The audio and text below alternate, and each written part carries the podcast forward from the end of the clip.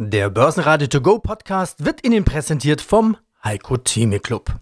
Werden Sie Mitglied im Heiko Theme Club. heiko-theme.de Börsenradio Network AG Marktbericht Der Börsenpodcast das Wichtigste eigentlich dieser Woche ist, ist das, was Herr Paul sagt. Wie erklärt er seine Strategie für die Zukunft? Und da ist jedes Wort wichtig. Jedes Wort, was er sagt, könnte unter Umständen 1000 Punkte beim Dow Jones im Minus bedeuten und eventuell sogar bis zu 1000 Punkte im Plus. Das ist das Spannende. Deswegen bitte, morgen Abend wird es interessant werden, nicht wahr? Um 20.30 Uhr sind wir etwas klüger und dann wird nachinterpretiert werden am Donnerstag und Freitag. Was hat er eigentlich gesagt? Wie ist es gewesen? Dann kommt es darauf an, was dann die Mehrheit der Marktteilnehmer sagt. Der globale Anlagestratege Heiko Thieme am Dienstag bei uns im Interview. Heiko kennt die Märkte, insbesondere die amerikanischen Märkte wie kaum ein anderer. Hat er doch einen Großteil seiner Karriere in New York verbracht und einen der größten Fonds dort verantwortet. 1000 Punkte rauf oder runter. Das wäre nochmal eine Hausnummer größer als das, was wir zu Wochenbeginn gesehen haben.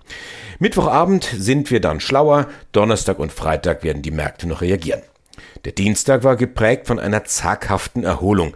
200 Punkte ging es in der Spitze über den Schlusskurs vom Montag. Zu wenig, um das hohe Lied der Schnäppchenjäger zu singen, aber genug, um nicht den Abgesang auf den DAX zu singen oder gar das Lied vom Tod zu spielen. Thomas Gitzel, Chefvolkswirt der VP Bank, wittert sogar etwas Frühlingsluft, welche der IFO Geschäftsklimaindex versprühte und Commerzbank-Kollege Jörg Krämer sekundiert, die deutsche Wirtschaft wird sich kräftig erholen, wenn die Corona-Welle abebbt. Dass die Börse gelegentlich irrational agiert, das zeigt sich nach den Zahlen von Home24. Der Online-Möbellieferant steigert den Umsatz um 26 Prozent. Erwartet waren 28 bis 32 Prozent. Die Aktie rauscht 10 Prozent nach unten. Ein typisches Corona-Profiteurschicksal. In der Pandemie verzehnfacht, bei kleinen Abweichungen von Erwartung gnadenlos abgestraft. Anleger wenden sich dann doch lieber den soliden Dickschiffen der Börse zu. IBM ist so ein Dampfer. Umsatz 6% gesteigert, Nettogewinn nahezu verdoppelt. Das kommt gut an. IBM 5% im Plus.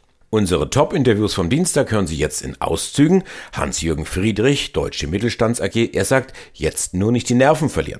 Heiko Thieme, der globale Anlagestratege, sieht keinen Grund zur Panik, ganz im Gegenteil, er sieht Chancen. Und den Anfang macht jetzt Fondsmanager Wolfgang Mateka von Mateka Asset Management. Die Notenbanksitzung macht mal aus einer Mücke bitte keinen Elefanten. Grüß Gott, Wolfgang Mateka, Geschäftsführer und Portfolio-Manager bei Mateka Partner Asset Management. Guten Tag. Hallo, Herr Matejka. Wir haben heute richtig was zu besprechen, würde ich sagen. Überall so, fallende ja. Kurse. Also die letzten Tage waren schon knackig. Die Nerven liegen blank. Heute geht's ja wieder ein bisschen, mhm. aber die letzten Tage waren schon aufregend, würde ich mal sagen. Vor allen Dingen der Wochenstart. Wie geht's ja. Ihnen damit? Alles normal, alles okay oder doch bisschen Magenschmerzen? Nee, natürlich, das lässt einen nicht trocken, solche Effekte. Insbesondere dieser beschleunigende Effekt. Der Tag gestern hat ja in Wirklichkeit halbwegs normal begonnen mit minus einem halben Prozent und dann plötzlich beschleunigt sich das immer mehr und mehr. Es deutet darauf hin, dass es sehr strukturelle Abgeber gewesen sind, Stichwort ETFs und viele diesbezüglich auch den Markt etwas überfordert haben und das ist begleitet worden von der ein oder anderen Gewinnmitnahme, die man insbesondere im privaten Bereich halt als opportun gesehen hat, noch schnell vielleicht die Nerven zu schonen, um herauszugehen. Also ein in sich überlagernder Kursverlauf gestern an den Märkten, der aber noch dazu den Höhepunkt nicht hatte, als die Märkte geschlossen sind, sondern eigentlich die Nacht in Amerika war eigentlich der heimliche Höhepunkt. Ist aber spannend, warum überhaupt gerade und warum gerade jetzt das passiert. Also die grundsätzlichen mhm. Gründe, die kennen wir ja, Unsicherheiten, dann haben wir die Geopolitik, aber vor allen Dingen eben die Ankündigung der Zinsanhebungen. Ja. Das schlägt sich ja üblicherweise auf Tech-Aktien ein und das sehen wir ja auch ganz deutlich, da hat es angefangen. Aber warum fallen dann auch sowas wie ATX und DAX so ja. deutlich, also wenn es vor allen Dingen die Zinsen sind, warum fallen dann auch gut finanzierte Firmen mit vollen Auftragsbüchern jahrzehntelang mhm. funktionierendem mhm. Geschäft? Ist das eben Risk-Off? Modus, wie Sie es gerade beschrieben haben, Schäfchen ins Trockene bringen? Ja, wir haben leider Gottes, also Gott sei Dank, sagen wir mal, Märkte, die jetzt nicht in eine Richtung denken und auch nicht in eine Richtung strukturiert sind. Wir haben sehr viele quantitative Verbindungen untereinander, wir haben sehr viele Abhängigkeiten, die jetzt durch Statistik etc. unterlegt sind. Und genau das bringt es mit sich, dass mir jetzt nicht sagt, äh, wenn die Tags in Wirklichkeit angeschlagen sind, dass nur Tags fallen können.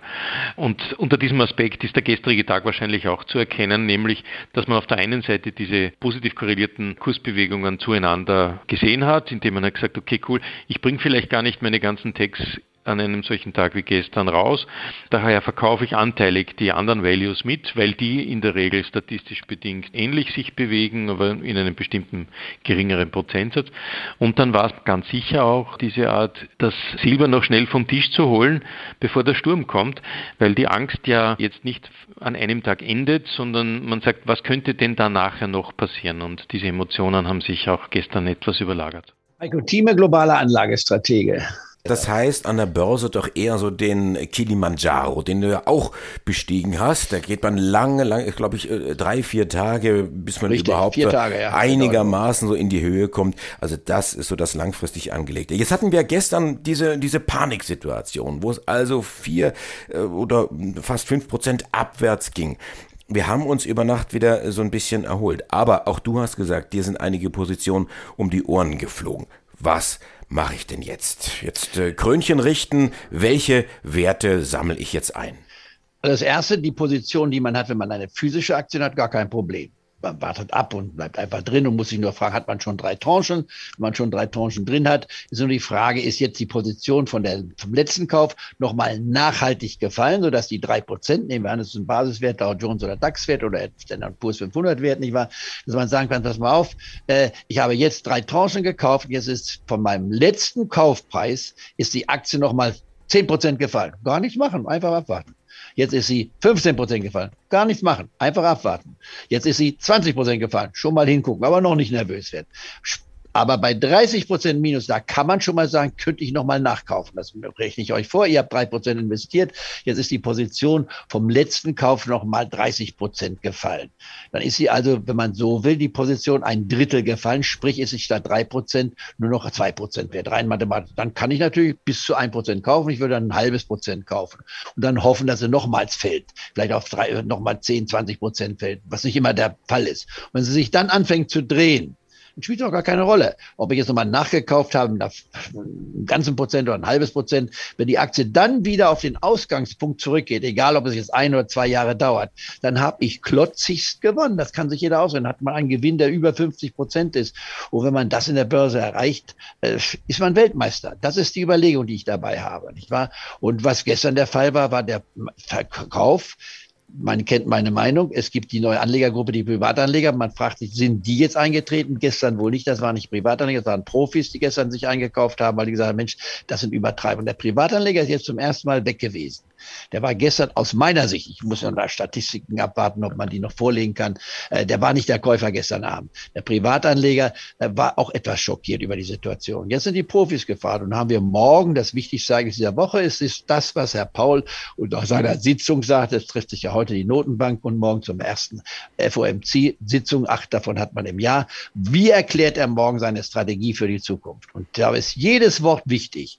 Jedes Wort, was er sagt, könnte unter Umständen 1000 Punkte Punkte beim Dow Jones im Minus bedeuten und eventuell sogar bis zu 1000 Punkte im Plus. Das ist das Spannende. Deswegen bitte, morgen Abend wird es interessant werden, nicht wahr? Um 20.30 Uhr sind wir etwas klüger und dann wird nachinterpretiert werden am Donnerstag und Freitag. Was hat er eigentlich gesagt? Wie ist es gewesen? Dann kommt es darauf an, was dann die Mehrheit der Marktteilnehmer sagt. Das ist das entscheidendste Ereignis überhaupt, was wir haben. Die Notenbank ändert ihre Strategie, das wissen wir. Sie hört auf mit ihrer großzügigen Geld-Liquiditätsspritze äh, im Markt. Das dauert noch bis März. Einige sagen, warum beendet ihr das Programm nicht ad hoc, denn, das müssen wir den Satz nochmal sagen, die Wirtschaft, Volkswirtschaft der Welt läuft weiter. Krieg haben wir abgekackt, haben gesagt, das Risiko ist da, wenn es eintritt, müssen wir uns verändern, aber wir nehmen es an, es gibt keinen Krieg. Und wenn das der Fall ist, dann haben wir ein Wachstum in diesem Jahr, da steht eine weltweit gesehen eine drei bis vier vor dem Komma. Einzelne Länder haben unterschiedliche Wachstumsraten von zwei bis äh, sieben Prozent, nicht wahr? Wenn man sieht, sieben Prozent wäre er dann in Indien der Fall, in China kämpfen wir mit der fünf Prozent Marke, Deutschland wird vielleicht mit der dreieinhalb bis vier Prozent Prozentmarke kämpfen. Dann kommt das Inflationsthema. Das ist akut, wird sich aber abschwächen, weil es eine temporäre Phase ist, weil das Wort temporär nicht in Wochen zu bewerten ist, sondern in Monaten, vielleicht in ein, zwei Jahren. Das ist so ein Zeitraffertempo das gesamte Szenario, was wir haben. Und dann müssen wir uns überlegen, haben wir A, Bargeld? wer jetzt kein Bargeld hat und es voll investiert, ja, der hat nicht ein Problem, aber der muss vielleicht ein bisschen schwitzen. Aber wer seine 20 bis 30 äh, Prozent noch hat und jetzt gestern schon mal was investiert hat, bleibt jetzt weiter drin und sucht sich seine Chancen aus. Mein Name ist Hans-Jürgen Friedrich. Ich bin Vorstand der KfM Deutsche Mittelstand AG. Wir sind Initiator und Fondsberater für den deutschen und für den europäischen Mittelstandsanleihenfonds. Und es sind sehr spannende Zeiten, in denen wir uns unterhalten. Momentan geht irgendwie alles nach unten. Herr Friedrich, da ist ein Haufen Irritation im Markt, auch bei Mittelstandsanleihen. Wie ist denn die Lage aus Ihrer Sicht gerade? Die Lage, die wir momentan sehen, die ist natürlich geprägt mit ganz viel Verunsicherung. Wir sehen einmal den Ukraine-Konflikt, der sich momentan zuspitzt. Wir haben die Corona und deren möglichen Auswirkungen auf unterschiedlichen Branchen, Lieferkettenprobleme und deren Auswirkungen auf Preise und Produktion und möglicherweise auch die Auswirkungen dann auf die betriebswirtschaftliche Entwicklung von Unternehmen. Die Inflationstendenz sehen wir mit den doch sehr stark angestiegenen Energiekosten und natürlich die Zinsdiskussion. Wir sind mal ganz gespannt, was die Notenbanken aus Amerika, was die jetzt als nächstes von sich geben. Aber im Ergebnis ist eben die Unsicherheit damit sehr groß. Wir sehen das anhand der doch sehr stark zugenommenen Volatilität. Und Volatilität ist ja ein Ausdruck der Sicherheit als Endzahl, wenn man Unsicherheit messen möchte an der Börse, kann man das als schön heranziehen. Ja, auch Ihr Fonds macht Rücksetzer, auch da sehen wir Volatilität. Wie gehen Sie damit um? Also Rücksetzer, das ist man heutzutage ja gar nicht mehr gewohnt, muss man sagen. Wir hatten ja das Gefühl, es geht nur noch bergauf. Aber Sie machen das ja jetzt nicht erst seit gestern. Ist nicht ja. der erste Rücksetzer, den Sie sehen. Also wie gehen Sie damit um? Alles normal, alles okay, normale Volatilität oder machen auch Sie sich etwas Sorgen? Also es wäre falsch, wenn wir sagen, wir würden uns keine Sorgen machen. Also ich hatte Ihnen eben schon gesagt, die gesamten Einschläge, die man so hat, die führen natürlich auch dazu, dass insgesamt die Nachrichtenlage und damit auch das Meinungsbild eher negativ geprägt ist. Und man sieht die gesamten positiven Meldungen von den mittelständischen Unternehmen erstmal gar nicht mehr so, man hat es gar nicht mehr so auf dem Radarschirm. Aber wenn man mal zurückblickt, wir sehen ja immer wieder so einen Zyklus, dass es immer wieder diese Schwankungen gibt gerade in dem Bereich der Mittelstandsaktien, der Mittelstandsanleihen, aber auch in den anderen Werten. Und diese Schwankungen, die begleiten uns natürlich. Nun sind die Schwankungen, ausgelöst damals in der Corona-Krise, sehr viel heftiger geworden. Das hängt auch an diesen ganzen Unsicherheiten. Das liegt auch an diesem ganzen Transformationsdruck, der sich in der Wirtschaft befindet. Und jetzt stellt sich natürlich die Frage, wenn ich diese Volatilität, diese große Schwankung habe, wie werde ich denn für diese Schwankungsbreite denn belohnt mit einer besseren Rendite? Da können wir sagen, okay, die Anleger, die in den Mittelstandsanleihenfonds investiert sind, die werden schon dafür belohnt mit Ausschüttungsquoten oberhalb von 4%. Auch für das abgelaufene Jahr werden wir wieder eine Ausschüttung von vier, über 4% eben auszahlen. Das ist jedenfalls geplant. Und von da aus her gesehen gilt es in der jetzigen Situation darum, besonnen zu bleiben, sich die Sachen immer wieder genau anzugucken, gegebenenfalls im Portfolio dann auch eben gut zu managen, um dann da letztendlich sich mit dem Bestand eben gut durch diese aktuelle Unsicherheit zu manövrieren. Börsenradio Network AG Marktbericht Der Börsenpodcast Der Börsenradio To Go Podcast wurde Ihnen präsentiert vom Heiko Theme Club. Werden Sie Mitglied im Heiko Theme Club. heiko-theme.de de.